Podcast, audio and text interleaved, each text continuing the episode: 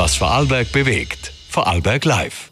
Die VN-Sommergespräche am heutigen Dienstag. Äh, wir begrüßen Sie sehr herzlich zu einer Sonderausgabe von Vorarlberg Live. Heute mit der SPÖ-Landesvorsitzenden Gabriele Sprickler-Falschlung. Einen schönen guten Abend. Guten Abend. Die Fragen stellt mit mir VN-Redakteurin Magdalena Raus. Einen schönen guten Abend. Guten Abend. Vor nicht mal einem Jahr, äh, als Sie die SPÖ Vorarlberg wieder übernommen haben, da dachte man eigentlich, dass die SPÖ in Vorarlberg jene Partei mit einem Problem ist. Das hat sich zwischenzeitlich etwas gewandelt. Äh, welche politische Diagnose stellen Sie zwischenzeitlich für die Landes-ÖVP? Also ich sage es jetzt einmal als Ärztin. Ich würde sagen, sie ist angeschlagen. Man muss äh, die Diagnose noch stellen, wobei die Diagnose die ÖVP selber stellen sollte. Also ich glaube, die ÖVP in Vorarlberg war noch nie in einer solchen Krise, äh, wie sie jetzt ist. Was hat das persönlich mit äh, Markus Wallner zu tun und kann er nach seinem Krankenstand, äh, in dem er derzeit ist, zurückkehren?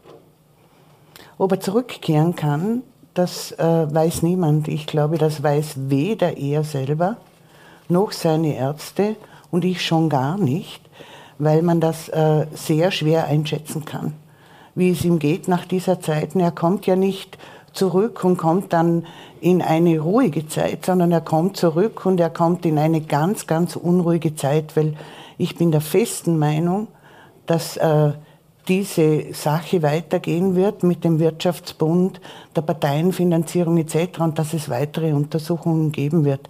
Also er kommt nicht zurück und äh, kann neu starten, sondern er kommt zurück in das alte Dilemma, wenn man so sagen kann.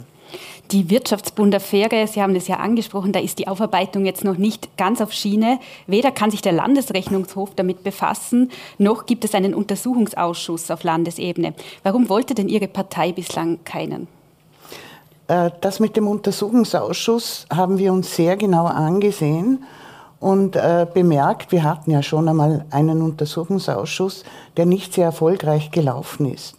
Und deshalb versuchen wir die äh, Rechte für den Untersuchungsausschuss per Beschlüssen zu erweitern. Zum Beispiel, dass äh, äh der Landesverwaltungshof, äh, dass er Akten anfordern kann, beziehungsweise dass wir auch eine zweite Person bekommen, wenn wir ihn einberufen, weil wir sonst personell zu schlecht aufgestellt sind. Also es gibt verschiedene Punkte, die man noch ändern muss, dass ein Untersuchungsausschuss überhaupt erfolgreich sein kann. Beim Parteiengesetz im Bund stand die SPÖ zunächst noch auf der Bremse, jetzt aber doch nicht mehr. Ähm, auch im Land soll es ein neues Parteienförderungsgesetz geben. Ähm, gibt es hier für Ihre Partei noch offene Punkte? Nein, das ist schon relativ weit und gut verhandelt. Es gibt noch Einzelheiten zu diskutieren, aber das ist auf gutem Weg. Zu Ihrer Partei. Sind die Probleme in der Vorarlberger SPÖ von der ÖVP lediglich überlagert worden? Gibt es diese Gockelkämpfe, äh, ja, die Nachwuchsprobleme, sind die weiterhin da? Sehen Sie die gelöst? Ich sehe sie gelöst. Wir sind aufgestellt, wie ich die Partei noch selten erlebt habe, mit wenig Personal, aber mit sehr, sehr guter Zusammenarbeit, Arbeitsfreude zwischen Club und Partei. Jeder unterstützt jeden. Äh, wir haben mit Manuela Auer eine unglaublich kompetente stellvertretende Clubvorsitzende. Wir haben mit Reinhold Einwallner, der regelmäßig bei den Clubsitzungen dabei ist, eine sehr gute Unterstützung aus Wien sozusagen. Äh, also atmosphärisch ist es gut und das weiß jeder, dass das bei der Arbeit stimmen muss. Und wenn das stimmt, dann ist man auch sehr produktiv. Beide Köpfe wären äh, in Sachen Nachwuchs gegebenenfalls nicht äh, genau die richtige Kategorie, weil beide alte Hasen äh, in der Vorarlberger Landespolitik ja auch sind ähm, und auch immer Möglichkeiten gehabt hätten, weiter nach vorne zu stehen und das dann ja auch nicht wollten. Wer sind denn die zukünftigen Köpfe in der Vorarlberger SPÖ, die nach ihrer Übergangsphase dann den Laden führen sollen? Das werde ich nicht sagen. Warum tut sich gerade die SPÖ so schwer, nach außen insgesamt Geschlossenheit zu sagen? Es ist auch diese Diskussion mit, äh, ja, mit, mit Abgeordneten, die nun wilde Abgeordnete sind ja auch geblieben. Da hat es schon auch äh, Dinge gegeben, die zurückgeblieben sind. Nein, eigentlich nicht. Das muss ich sagen. Thomas Hopfner ist jetzt wilder Abgeordneter.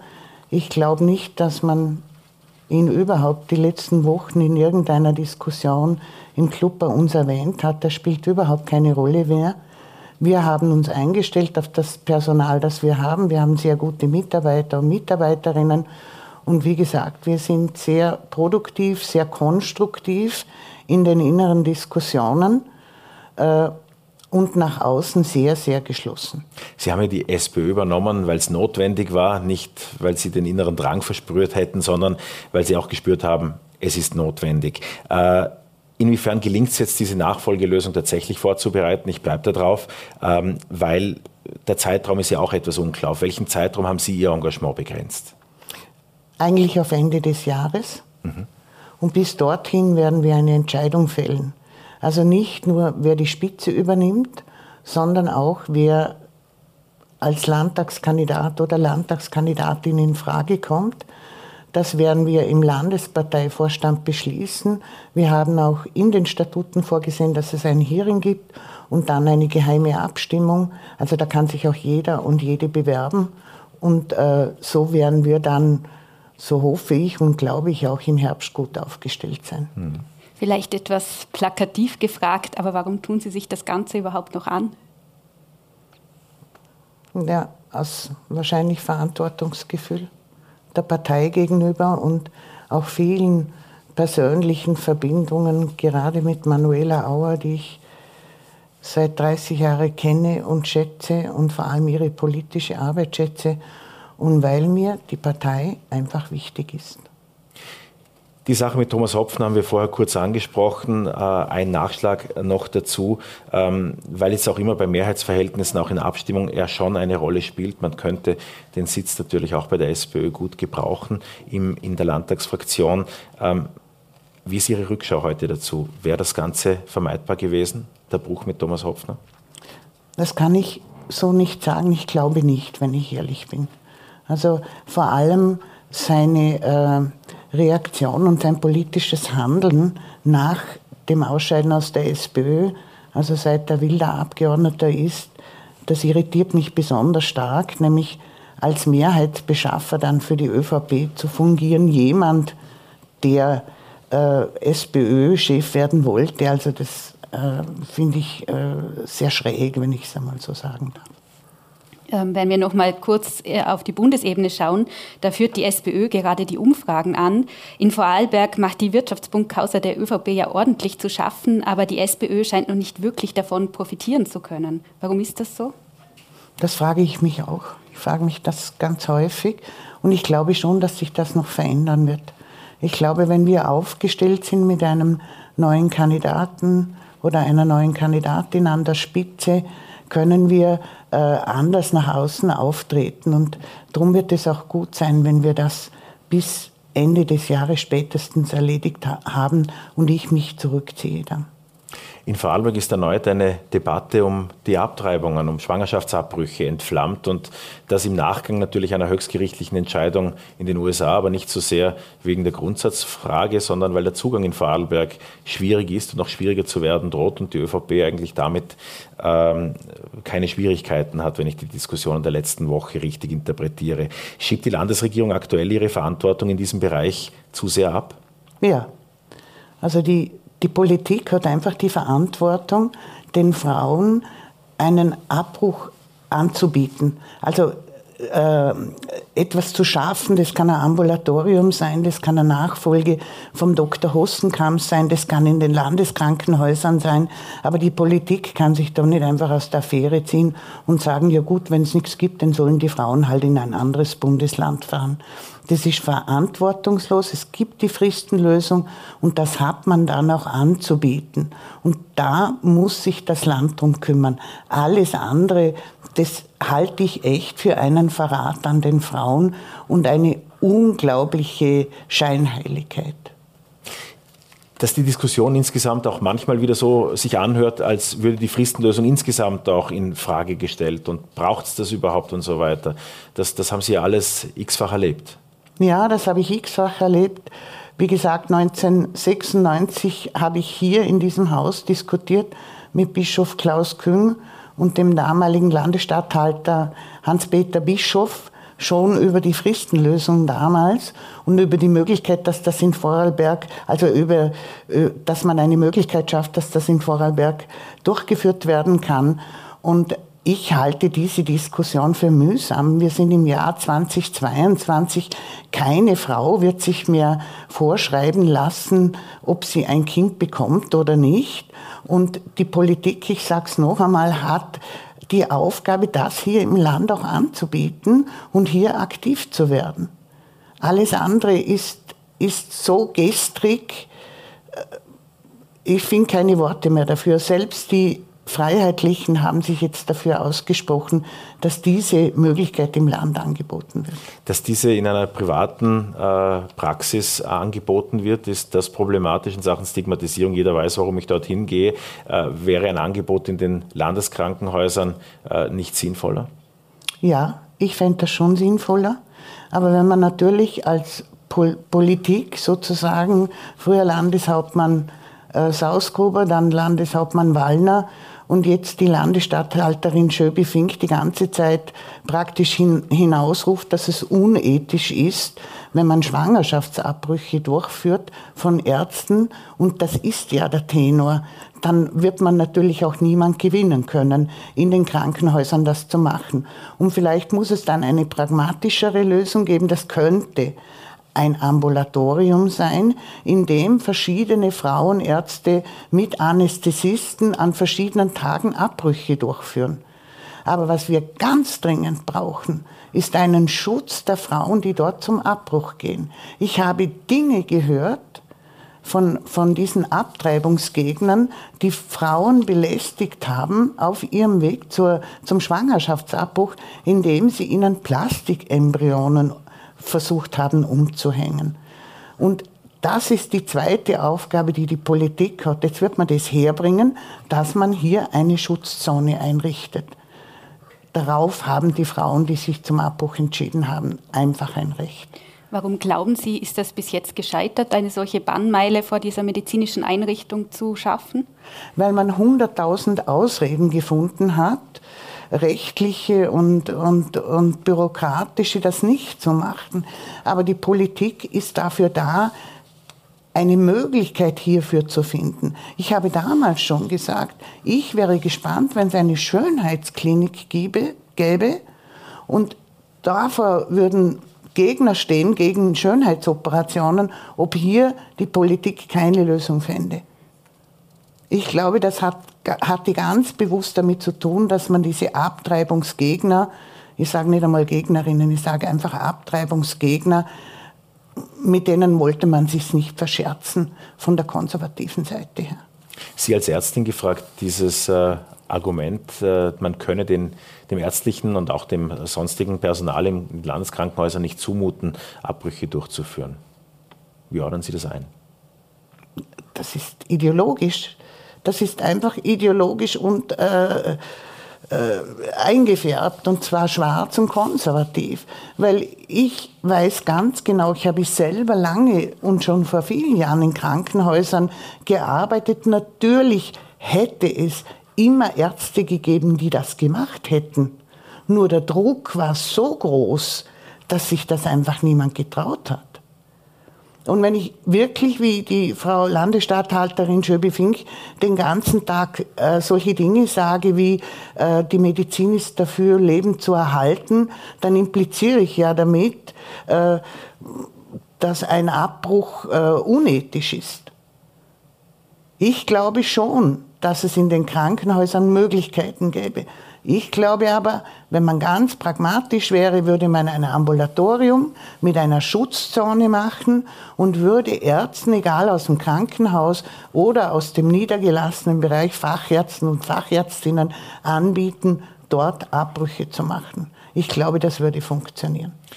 Lassen Sie uns über die Teuerung reden. Sie ja. ist für viele ein Problem und so wie es aussieht, wird dieses Problem über den Herbst vor allem äh, auf den Winter hin äh, bleiben und gegebenenfalls noch größer werden. Die Landesregierung hat ein Paket geschnürt im Nachgang zum Bund, der äh, das auch getan hat. Gehen Ihnen die Maßnahmen weit genug? Ja, das sind einmal äh, Einmalhilfen, kann man so sagen, oder vorübergehende, jetzt die Wohnbeihilfe nicht. Äh, das äh, wird sich länger auswirken. Aber das muss jedem klar sein, dass die Situation ab Herbst wird sicher noch schwieriger werden. Es wird, wenn das Gas knapp wird, äh, ähm, auch äh, Auswirkungen auf die Arbeitsplatzsituation haben. Äh, ich glaube schon, äh, dass wir, die Erstmaßnahmen sind alle gut. Das lasse ich einmal so stehen. Aber ich glaube schon, dass wir prinzipielle Veränderungen brauchen, wenn man schaut, wie sich die Einkommen entwickelt haben und jetzt noch dazu nimmt, dass viele Leute in der Kurzarbeit waren, bei Corona äh, wenig auch am Sparbuch haben oder fast gar nichts mehr, dass die Mieten immer teurer werden, dann muss man sicher langfristige Lösungen suchen. Und eines wäre, dass die Menschen einfach mehr verdienen müssen. Die verdienen einfach zu wenig. Wenn ich heute mit einer Mitarbeiterin in irgendeinem Geschäft rede und die geht mit, mit 1500 Euro netto nach Hause, dann verdient sie zu wenig. Das wird nicht reichen. Bei steigenden Wohnkosten, bei steigenden Energiekosten wird das nicht ausreichen. Die Teuerung führt ja sicherlich auch zu hitzigen Lohnverhandlungen im Herbst. Mit welchen Forderungen rechnen Sie? Ich meine, da werden 8, 9, 10 Prozent lassen Arbeitgebervertreter erschaudern, aber die Menschen spüren ja auch, dass ihr Geld weniger wert ist. Ja, das mag die Arbeitgeber erschaudern lassen, aber wenn man sieht, was die, die, die Reichen in den Corona-Jahren an Gewinnen gemacht haben. Also Porsche und Bich oder der Stefan Pira, die haben 10% mehr Gewinne gemacht, also ihr Vermögen vermehrt. Und dann kommt man und sagt, ich weiß nicht mehr genau, äh, wer das gesagt hat, man muss bescheiden in den Lohnverhandlungen sein. Nein, das kann man nicht und darf man nicht, weil die Menschen nicht mehr davon leben können. Das werden sie nicht. Und man muss natürlich an eine grundsätzliche Umverteilung denken. Das wird so nicht funktionieren. Die Menschen werden immer ärmer, die Teuerung steigt, die Wohnkosten explodieren. Das wird, so wird der soziale Friede nicht halten, da bin ich mir ganz sicher. Das heißt auch, dass die Brutto-Netto-Spanne sozusagen, dass der Staat da auch das nicht auffangen wird können, äh, indem er die Lohnnebenabgaben verkürzt? Nein, das glaube ich nicht. Das wird er nicht auffangen können. Ich glaube, wir müssen wirklich über Vermögensteuern oder Erbschaftssteuern, was auch immer, ernsthaft nachdenken. Das ist auch, das ist soziale Hygiene auch, wenn man das den Menschen nicht mehr erklären kann. Man kann es ihnen nicht mehr erklären. Es wird alles so teuer. 40 Prozent machen die Wohnkosten vom Einkommen aus. Und ich sage es Ihnen ehrlich, wieso sollen eigentlich die einen so hohe Gewinne machen und die Allgemeinheit das abfedern, zum Beispiel über Wohnbauhilfe, äh, Wohnbeihilfe? Das sieht ja niemand ein. Die SPÖ ist ja immer für eine ähm, Erbschaftssteuer, ähm, aber kein, als, eigentlich ist damit alleine auf weiter Flur. Ist das überhaupt realistisch? Ich glaube schon, dass jetzt ein Nachdenkprozess einsetzen wird. Ich glaube, und das unabhängig von der Parteifarbe, dass jetzt in dieser Krise, in denen die Menschen so belastet sind, dass jetzt, und wir haben es ja gemerkt, oder? Der Bundeskanzler Nehammer hat einmal von den Energieunternehmen gesprochen, ob man da die Überschüsse abzieht. Also es setzt ein Umdenken ein und ich glaube schon, dass es hier eine gewisse Bereitschaft geben wird. Das wird gar nicht anders gehen. Es wird gar nicht anders gehen. Man kann nicht, man kann nicht auf der einen Seite zuschauen, was die trotz Corona und Krise für Gewinne machen und auf der anderen Seite sagt äh, ein Drittel der österreichischen Bevölkerung, wir sind sehr, sehr knapp mit dem Geld. Obwohl wir arbeiten. Das muss man noch dazu sagen. Wir haben ja nicht nur die, die Arbeitslosen oder die Sozialhilfeempfänger, sondern wir haben inzwischen ganz viele Menschen, die 40 Stunden arbeiten und trotzdem ganz wenig Geld haben. Und da stimmt es einfach nicht.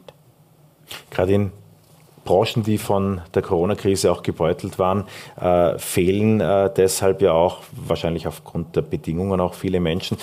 Reden wir kurz über Corona und diese Zeit. Ich meine, oh mein Gott, haben Sie sich mit Corona-Gegnern direkt angelegt. Was waren das für Zeiten? Und äh, die Frage ist für mich natürlich, die sich auch stellt, wurden Sie im Nachgang an diese Videos, die viele von uns gesehen haben, äh, eigentlich auch bedroht?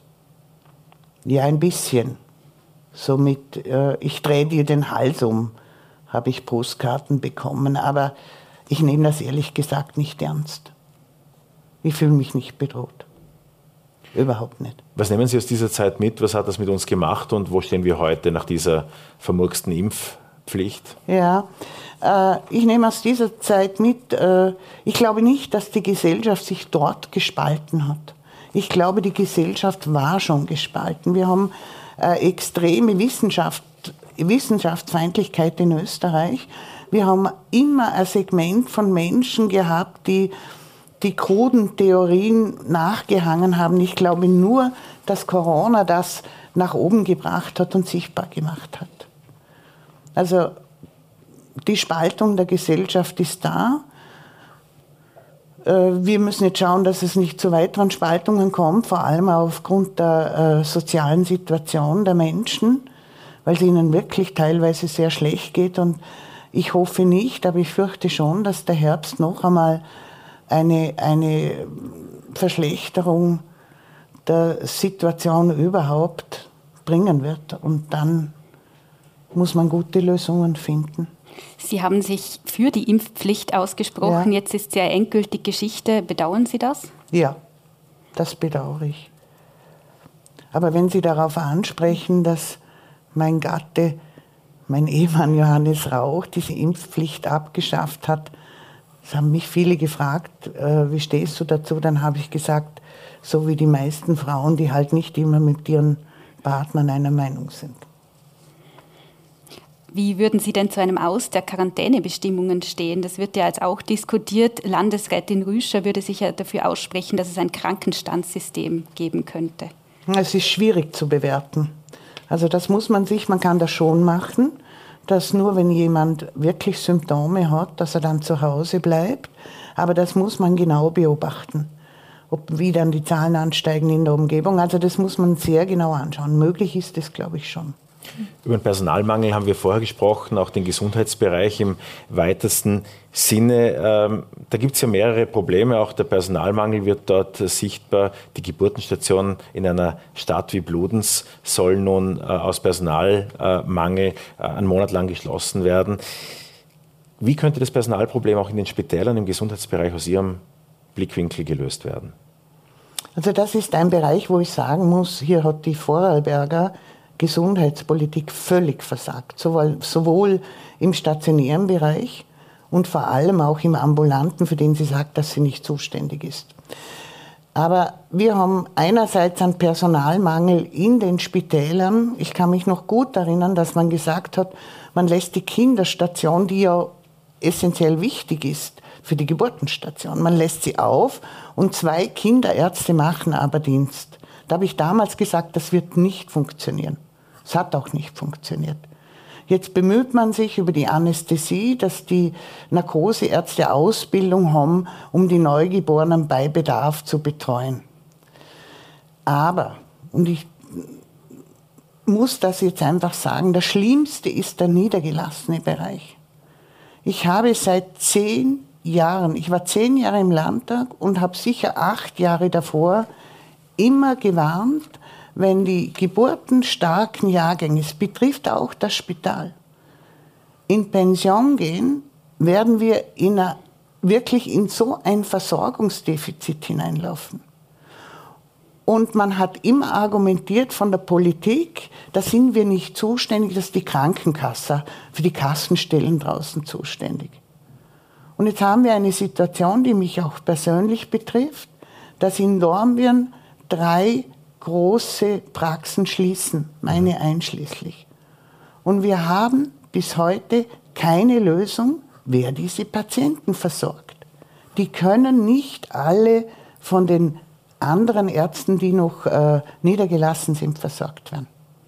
Das ist ein wirklicher Skandal, um den man hat sich da einfach nichts darum geschert, das muss man so sagen. Aber das ist auch aus Ihrer Perspektive auch als, als Ärztin zu sehen, die Ich meine, es gibt neue Arztpraxen.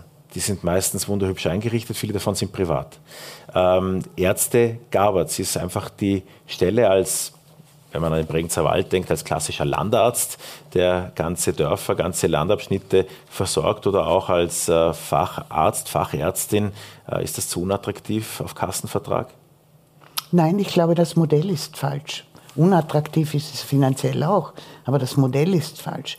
Die meisten jungen Menschen wollen nicht mehr, es gibt noch einen Teil, aber die meisten jungen Menschen, vor allem Frauen, wollen nicht mehr allein draußen als Einzelkämpferin in der Praxis stehen. Das ist abgefahren, dieser Zug. Und man hat mit diesen Erstversorgungszentren oder Primärversorgungszentren viel zu lange zugewartet. Man hätte ja noch diskutieren können, wie die Modelle ausschauen. Fakt ist jetzt, dass wir inzwischen auch, und es treibt sie auf die Spitze, inzwischen auch die Gemeinden den Ärzten einiges anbieten, dass sie kommen. Das heißt also, de facto kann eine Gemeinde, die viel Geld hat, für einen, für einen praktischen Arzt oder Ärztin äh, was anbieten. Vielleicht mehr als eine Gemeinde, die weniger Geld hat. Und wir haben das Problem der Privatärzte im, im Bereich der Allgemeinmedizin, also praktische Ärzte. Wir haben 71 Wahlärzte in Vorarlberg, die praktische Ärzte sind. Und nur eine Person davon, das hat die Krankenkasse untersucht, äh, ist versorgungsrelevant. Die anderen sind nicht versorgungsrelevant. Und die sind nicht an das ICAT-System angeschlossen, etc. etc. Also ich denke, da muss man, man hat das viel zu lange laufen lassen, da muss man vor allem bei den praktischen Ärzten ganz rigoros eingreifen, was die Wahlärzte und Wahlärztinnen betrifft. Das geht einfach nicht. Wir haben den Auftrag, die Gesundheitsversorgung der Patienten sicherzustellen im niedergelassenen Bereich. Und noch ein Satz dazu.